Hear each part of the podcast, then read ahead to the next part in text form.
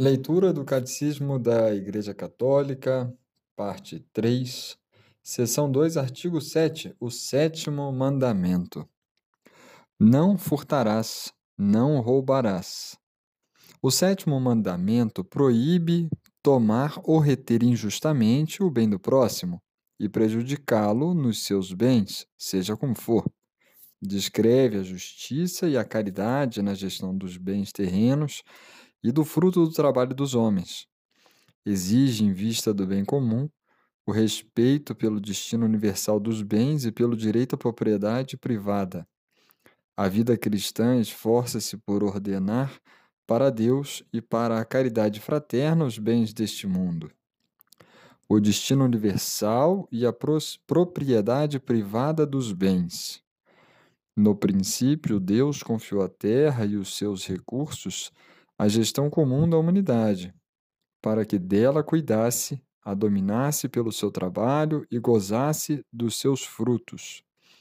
Os bens da criação são destinados a todo o gênero humano no entanto, a terra foi repartida entre os homens para garantir a segurança da sua vida, exposta à penúria e à ameaça pela violência. A apropriação dos bens é legítima para garantir a liberdade e a dignidade das pessoas e para ajudar cada qual a ocorrer às suas necessidades fundamentais e às necessidades daqueles que têm a seu cargo. Tal apropriação deve permitir que se manifeste a solidariedade natural entre os homens. O direito à propriedade privada, adquirida ou recebida de maneira justa, não anula a doação original da terra à humanidade no seu conjunto. O destino universal dos bens continua a ser primordial, embora a promoção do bem comum exija o respeito pela propriedade privada, do direito a ela e do respectivo exercício. Quem usa desses bens não deve considerar as coisas exteriores que legitimamente possui só como próprias, mas também como comuns, no sentido de que possam beneficiar não só a si, mas também a outros.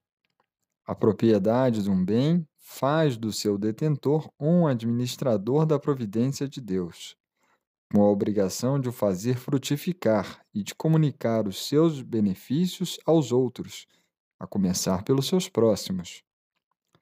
Os bens de produção, materiais ou imateriais, como terras ou fábricas, competências ou artes, requerem os cuidados dos seus possuidores, para que a sua fecundidade aproveite o maior número.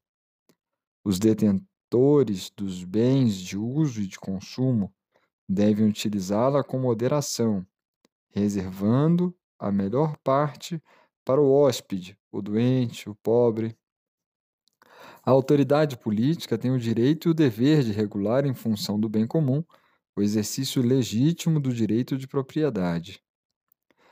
2. O respeito pelas pessoas e seus bens.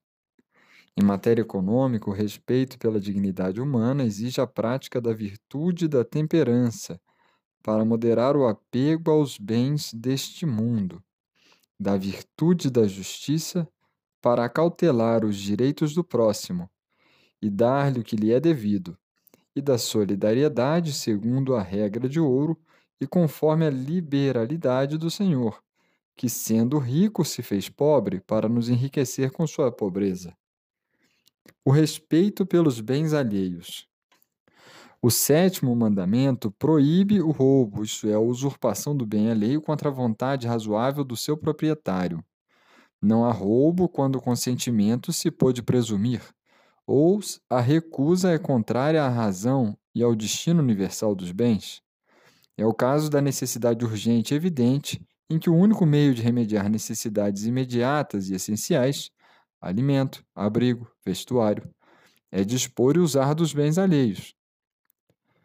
Todo o processo de se apoderar e de reter injustamente o bem alheio, mesmo que não esteja em desacordo com as disposições da lei civil, é contrário ao sétimo mandamento. Assim, reter deliberadamente bens emprestados ou objetos perdidos, cometer fraude no comércio, pagar salários injustos, subir os preços especulando com a ignorância ou a necessidade dos outros.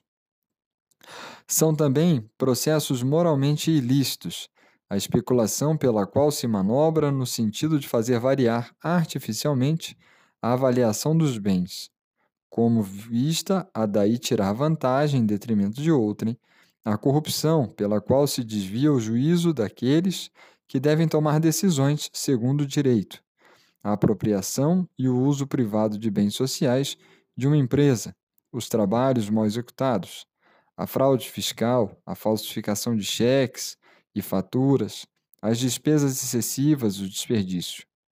Causar voluntariamente um prejuízo em propriedades privadas ou públicas é contra a lei moral e exige reparação. As promessas devem ser cumpridas e os contratos rigorosamente observados, desde que o compromisso assumido seja moralmente justo. Grande parte da vida econômica e social depende da validade dos contratos entre pessoas físicas ou morais. Por exemplo, os contratos comerciais de compra e venda, os contratos de arrendamento ou de trabalho. Todo contrato deve ser convencionado e executado de boa fé. Os contratos estão sujeitos à justiça comutativa, que regula as permutas entre as pessoas e entre as instituições no exato respeito pelos seus direitos. A justiça comutativa obriga estritamente. Exige a salvaguarda dos direitos de propriedade, o pagamento das dívidas e a prestação das obrigações livremente contraídas. Sem a justiça comutativa, nenhuma outra forma de justiça é possível. A justiça comutativa distingue-se da justiça legal, a qual diz respeito ao que o cidadão equitativamente deve à comunidade, e a justiça distributiva, que regula o que a comunidade deve aos cidadãos, proporcionalmente às suas contribuições e às suas necessidades. Em virtude da justiça comutativa, a reparação da injustiça cometida exige a restituição do bem roubado ao seu proprietário. Jesus louvou Zaqueu pelo seu compromisso. Se causei qualquer prejuízo a alguém, restituí-lhe-ei quatro vezes mais. Aqueles que, de maneira direta ou indireta, se apoderaram de um bem alheio estão obrigados a restituí-lo, ou a dar o equivalente em natureza ou espécie. Se a coisa desapareceu, assim como os frutos e vantagens que o seu dono teria legitimamente auferido, estão igualmente obrigados a restituir, na proporção de sua responsabilidade e do seu proveito, todos aqueles que de qualquer modo participaram no roubo ou dele se aproveitaram com conhecimento de causa. Por exemplo, aqueles que o ordenaram, o ajudaram ou o ocultaram. Os jogos de azar, jogos de cartas e etc. E as apostas não são em si mesmos contrários à justiça, mas tornam-se moralmente inaceitáveis quando privam a pessoa do que lhe é necessário para as suas necessidades e as de outrem. A paixão do jogo pode tornar-se uma grave servidão. Apostar injustamente ou fazer batota nos jogos constitui matéria grave, ao menos que o prejuízo causado seja tão leve que quem o sofre não possa razoavelmente considerá-lo significativo. O sétimo mandamento proíbe os atos ou empreendimentos, que seja por que motivo for, egoísta ou ideológico, mercantil ou totalitário, conduzam a escravizar seres humanos, a desconhecer a sua dignidade pessoal, a comprá-los, vendê-los e trocá-los como mercadorias. É um pecado contra a dignidade das pessoas e os seus direitos fundamentais reduzi-las pela violência a um valor unitário ou a uma fonte de lucro. São Paulo ordenava um amo cristão que tratasse o seu escravo também cristão, não já como escravo, mas como irmão, tanto humanamente como no Senhor. O respeito pela integridade da criação. O sétimo mandamento exige o respeito pela integridade da criação. Os animais, tal como as plantas e os seres inanimados, são naturalmente destinados ao bem comum da humanidade, passada, presente e futura. O uso dos recursos minerais, vegetais e animais do universo não pode ser desvinculado do respeito pelas exigências morais. O domínio concedido pelo Criador ao homem sobre os seres inanimados e os outros seres vivos não é absoluto, mas regulado pela preocupação da qualidade de vida do próximo, inclusive das gerações futuras, exige um respeito religioso pela integridade da criação.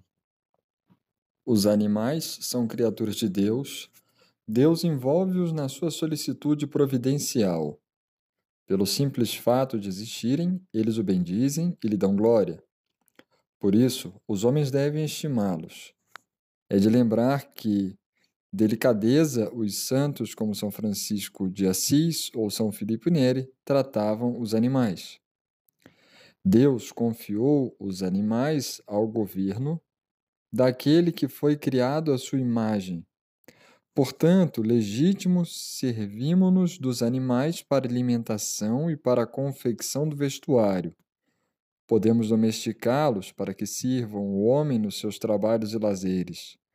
As experiências médicas e científicas em animais são práticas moralmente admissíveis desde que não ultrapassem os limites do razoável e contribuam para curar ou poupar vidas humanas.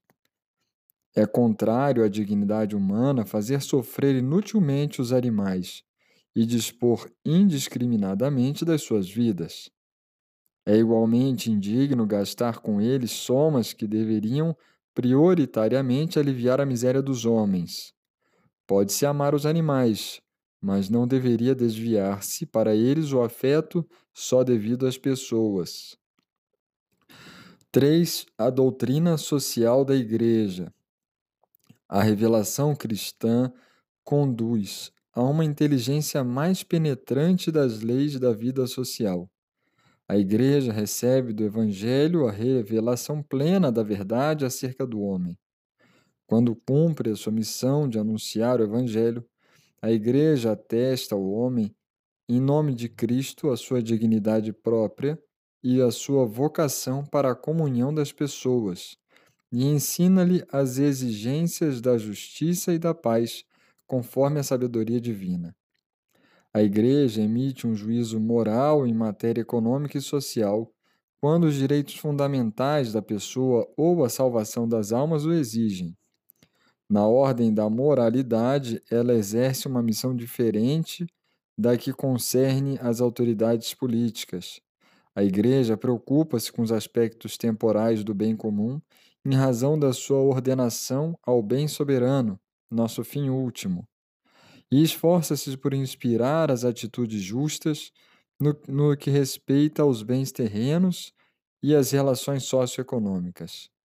A doutrina social da Igreja desenvolveu-se no século XIX, a quando do confronto do Evangelho com a sociedade industrial moderna, as suas novas estruturas para a produção de bens de consumo, o seu novo conceito de sociedade, de Estado e de autoridade, as suas novas formas de trabalho e de propriedade.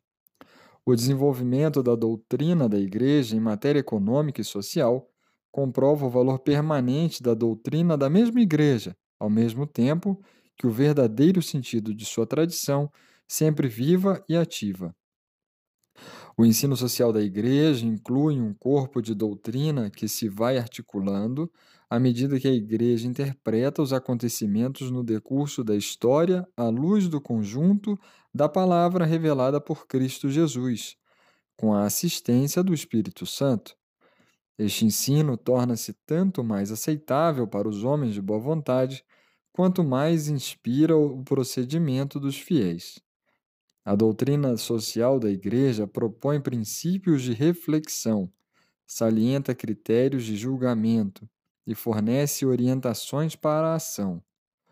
Todo o sistema segundo o qual as relações sociais forem inteiramente determinadas pelos fatores econômicos é contrário à natureza da pessoa humana e dos seus atos. Uma teoria que faça do lucro a regra exclusiva e o fim último da atividade econômica é moralmente inaceitável. O apetite desordenado do dinheiro não deixa de produzir os seus efeitos perversos e é uma das causas dos numerosos conflitos que perturbam a ordem social.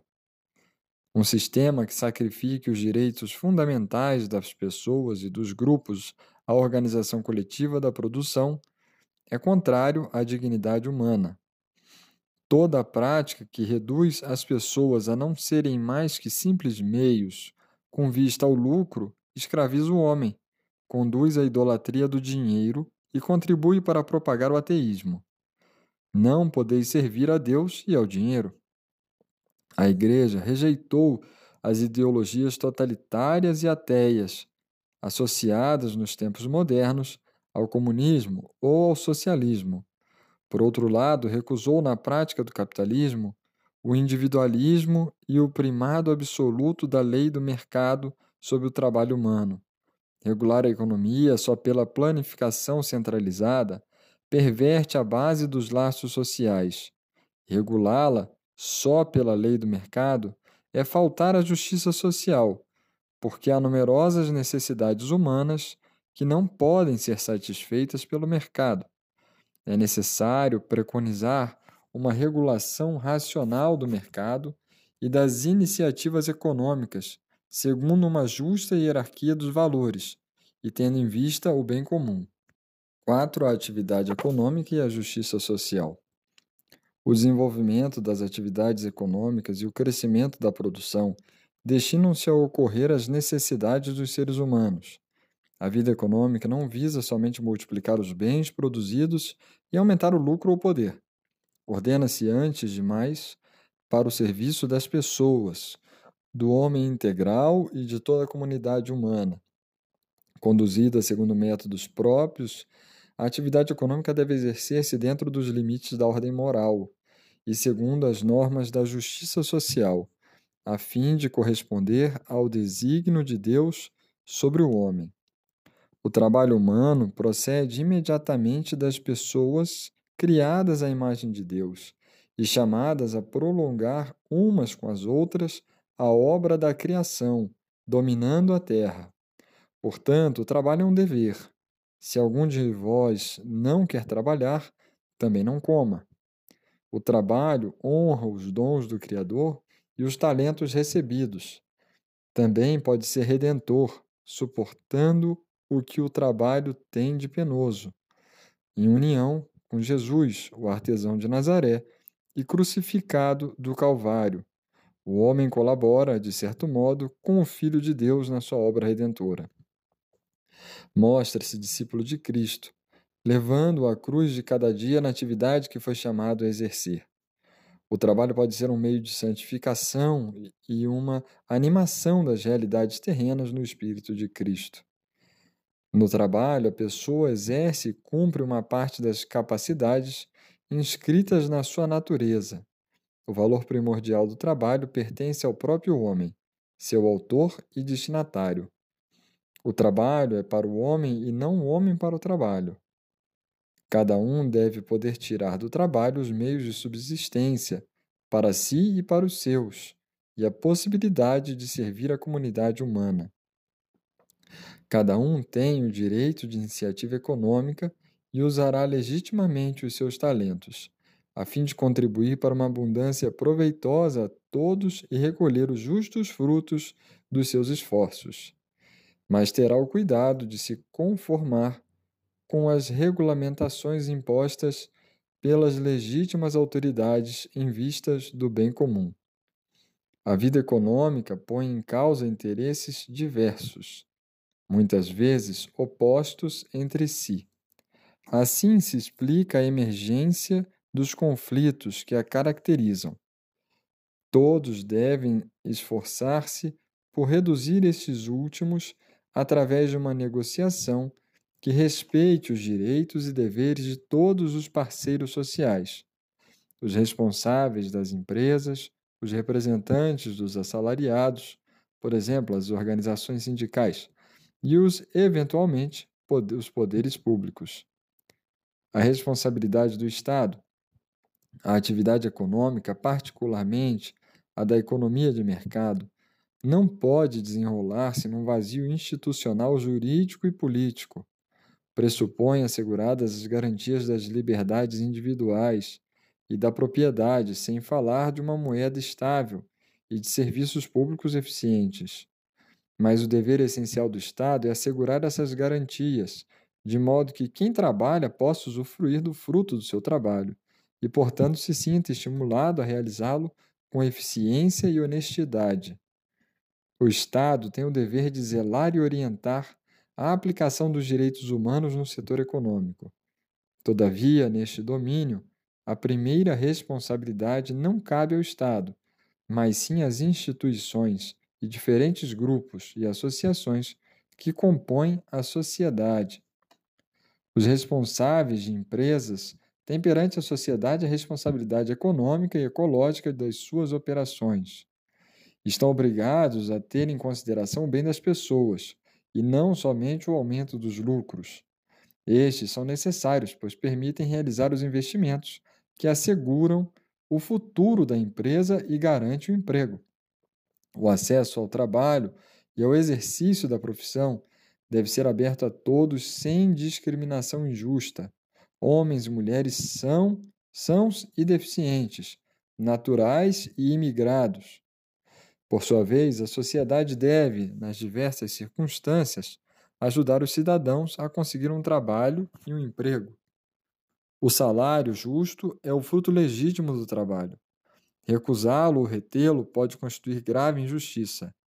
Para calcular a remuneração equitativa, há que ter em conta, ao mesmo tempo, as necessidades de cada um e o contributo que presta. Tendo em conta as funções e a produtividade de cada um, bem como a situação da empresa e o bem comum. O trabalho deve ser remunerado de maneira a assegurar ao homem e aos seus os recursos necessários para uma vida digna, do plano material, social, cultural e espiritual. O acordo das partes não basta para justificar moralmente o montante do salário. A greve é moralmente legítima quando se apresenta como recurso inevitável, se não mesmo necessário, em vista de um benefício proporcionado, mas torna-se moralmente inaceitável quando acompanhada de violências, ou ainda quando por feita com objetivos não diretamente ligados às condições de trabalho ou contrários ao bem comum. É injusto não pagar aos organismos de segurança social as cotas estabelecidas pelas autoridades legítimas, o desemprego devido à falta de trabalho é quase sempre para quem dele é vítima, um atentado à sua dignidade e uma ameaça ao equilíbrio da vida. Para além do prejuízo pessoalmente sofrido, derivam dele numerosos riscos para a respectiva família. 5. Justiça e solidariedade entre as nações. No plano internacional, a desigualdade dos recursos e meios econômicos é tal que cava entre as nações um verdadeiro fosso. De um lado estão os que detêm e desenvolvem os meios do crescimento, do outro, os que acumulam dívidas. Diversas causas de natureza religiosa, política, econômica e financeira conferem hoje à questão social uma dimensão mundial a solidariedade é necessária entre as nações, cujas políticas já são interdependentes. E ainda mais indispensável quando se trata de travar mecanismos perversos que contrariam o desenvolvimento dos países menos avançados. Os sistemas financeiros abusivos, quando não usurários, as relações comerciais iníquas entre as nações, a corrida aos armamentos tem de ser substituídos por um esforço comum para mobilizar os recursos em ordem a objetivos de desenvolvimento moral, cultural e econômico, predefinindo as prioridades e as escalas de valores. As nações ricas têm uma grave responsabilidade moral em relação àquelas que não podem, por si mesmas, assegurar os meios do seu desenvolvimento, ou disso foram impedidas por trágicos acontecimentos históricos. É um dever de solidariedade e caridade, é também uma obrigação de justiça, se o bem-estar das nações ricas provier de recursos que não foram equitativamente pagos. A ajuda direta constitui uma resposta apropriada às necessidades imediatas, extraordinárias, causadas, por exemplo, por catástrofes naturais, epidemias e etc. Mas não basta para reparar os graves prejuízos resultantes de situações de indigência, nem para prover de modo durável as necessidades. É necessário também reformar as instituições econômicas e financeiras internacionais, para que melhor promovam relações equitativas com os países menos avançados. É necessário apoiar os esforços dos países pobres, trabalhando pelo seu crescimento e pela sua libertação. Esta doutrina deve ser aplicada de modo muito particular no domínio do trabalho agrícola. Os camponeses, sobretudo no terceiro mundo, formam a massa preponderante dos pobres. Aumentar o sentido de Deus e o conhecimento de si mesmo está na base de todo o desenvolvimento completo da sociedade humana. Este multiplica os bens materiais e põe-nos ao serviço da pessoa e da sua liberdade. Diminui a miséria e a exploração econômica. Faz crescer o respeito pelas identidades culturais e a abertura à transcendência. Não compete aos pastores da Igreja intervir diretamente na construção política e na organização da vida social. Esse papel faz parte da vocação dos fiéis leigos, agindo por sua própria iniciativa juntamente com os seus concidadãos. A ação social pode implicar uma pluralidade de caminhos concretos, mas deverá ter sempre em vista o bem comum e conformar-se à mensagem evangélica e aos ensinamentos da Igreja. Compete aos fiéis leigos, leigos animar as realidades temporais com o seu compromisso cristão, comportando-se nelas como artífices da paz e da justiça. 6. O amor dos pobres. Deus abençoa os que ajudam os pobres e reprova os que deles se afastam. Dá a quem te pede, não voltes as costas a quem te pretende pedir-te emprestado recebestes gratuitamente, pois dai também gratuitamente. É pelo que tiverem feito pelos pobres que Jesus reconhecerá os seus eleitos. Quando a boa nova é anunciada aos pobres, é sinal de que Cristo está presente. O amor da Igreja pelos pobres faz parte de sua constante tradição. Esse amor inspira-se no Evangelho da Bem-aventuranças, na pobreza de Jesus e na sua atenção aos pobres. O amor dos pobres é mesmo um dos motivos do dever de trabalhar, para poder fazer o bem socorrendo os necessitados. E não se estende somente à pobreza material, mas também às numerosas formas de pobreza cultural e religiosa. O amor dos pobres é incompatível com o amor imoderado das riquezas ou com o uso egoísta das mesmas. E agora, ó rico, chorais em altos brados por causa das desgraças que virão sobre vós. As vossas riquezas estão podres e as vossas vestes ruídas pela traça. O vosso ouro e a vossa prata enferrujaram-se, e a sua ferrugem servirá de testemunho contra vós, e devorará a vossa carne como o fogo. Afinal, para os vossos últimos dias, Olhai que o salário que não pagastes aos trabalhadores que ceifaram os vossos campos está a clamar. E os clamores dos ceifeiros chegaram aos ouvidos do Senhor do universo. Tendes vivido na terra entregues ao luxo e aos prazeres, cevando assim os votos apetites para o dia da matança. Condenastes e destes a morte ao inocente. E Deus não vai opor-se? São João Crisóstomo lembra com vigor: não fazer os pobres participar dos seus próprios bens é roubá-los e tirar-lhes a vida. Não somos, não são nossos, mas deles, os bens que aferrolhamos. Satisfaçam-se antes de mais as exigências da justiça e não se ofereça como dom da caridade aquilo que é devido a título de justiça. Quando damos aos indigentes o que lhes é necessário, não lhes ofertamos o que é nosso, limitamos a restituir-lhes o que lhes pertence. Mais do que praticar uma obra de misericórdia, cumprimos um dever de justiça. As obras de misericórdia são ações caridosas pelas quais vamos em ajuda do nosso próximo nas suas necessidades corporais e espirituais. Instruir, aconselhar, consolar, confortar são obras da misericórdia espirituais, como perdoar e suportar com paciência. As obras de misericórdia corporais consistem, nomeadamente, em dar de comer a quem tem fome, abergar quem não tem teto, vestir os nus, visitar os doentes e os presos, sepultar os mortos, entre esses gestos, a esmola dada ao pobre é um dos principais testemunhos da caridade fraterna e também uma prática de justiça que agrada a Deus. Quem tem duas túnicas, reparta com quem não tem nenhuma, e quem tem mantimentos, faça o mesmo. Dai antes de esmola do que possui, e tudo para vós ficará limpo.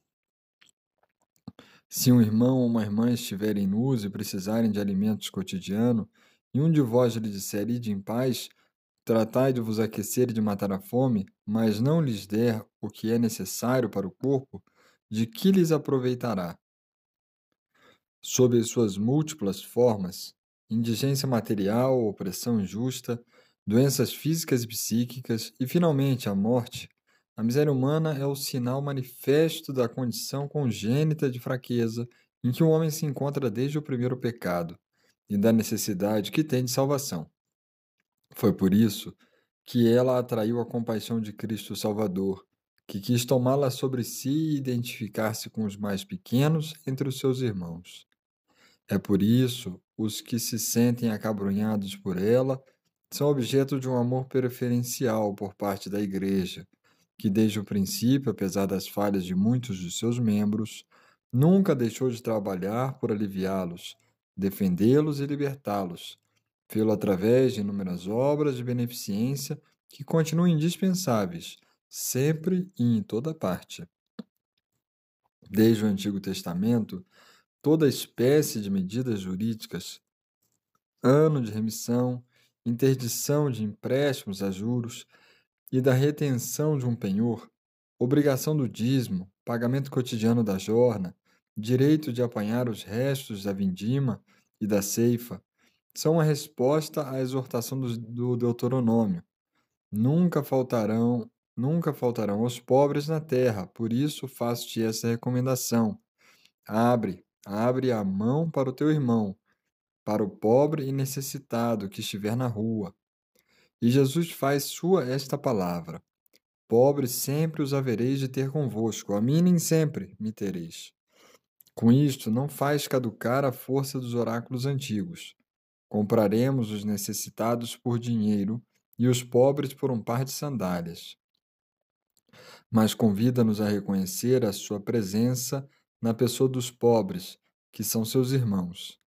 No dia em que sua mãe a repreendeu por manter em sua casa pobres e doentes, Santa Rosa de Lima respondeu-lhe: Quando servirmos os pobres e os doentes, é a Jesus que servimos. Não devemos cansar-nos de ajudar o nosso próximo, porque nele servimos a Jesus. Resumindo, não roubarás, nem ladrões, nem gananciosos, nem salteadores herdarão o reino de Deus. O sétimo mandamento prescreve a prática da justiça e da caridade na gestão dos bens terrenos e dos frutos do trabalho dos homens. Os bens da criação são destinados a todo o gênero humano. O direito à propriedade privada não pode abolir o destino universal dos bens. O sétimo mandamento proíbe o roubo. O roubo é a usurpação de um bem de outro contra a vontade razoável do proprietário.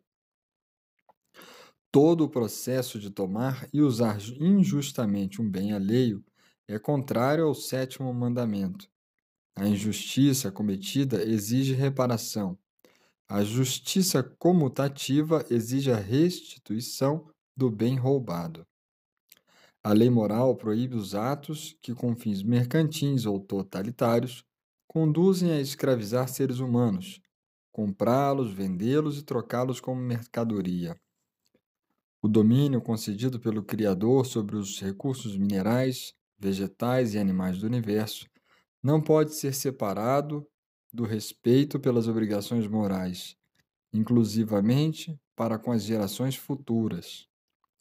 Os animais são confiados ao cuidado do homem, que lhes deve benevolência, podem servir para a justa satisfação das necessidades do homem. A Igreja pronuncia-se em matéria econômica e social sempre que os direitos fundamentais da pessoa ou a salvação da alma o exigem. Ela preocupa-se com o bem comum temporal dos homens, em razão da ordenação do mesmo ao soberano bem, nosso último fim. O homem é o autor, o centro e o fim de toda a vida econômica e social. O ponto decisivo da questão social é que os bens criados por Deus para todos cheguem de fato a todos, segundo a justiça e com a ajuda da caridade. O valor primordial do trabalho diz respeito ao próprio homem, que dele é autor e destinatário. Mediante o seu trabalho, o homem participa na obra da criação. Unido a Cristo, o trabalho pode ser redentor. O verdadeiro desenvolvimento é o do homem integral, Trata-se de fazer crescer a capacidade de cada pessoa para responder à sua vocação e, portanto, apelo, ao apelo de Deus. A esmola dada aos pobres é um testemunho de caridade fraterna. É também uma prática de justiça que agrada a Deus. Na multidão de seres humanos sem pão, sem teto, sem residência, como não reconhecer Lázaro, o mendigo esfomeado da parábola? Como não ouvir Jesus quando diz: Também a mim o deixaste de fazer?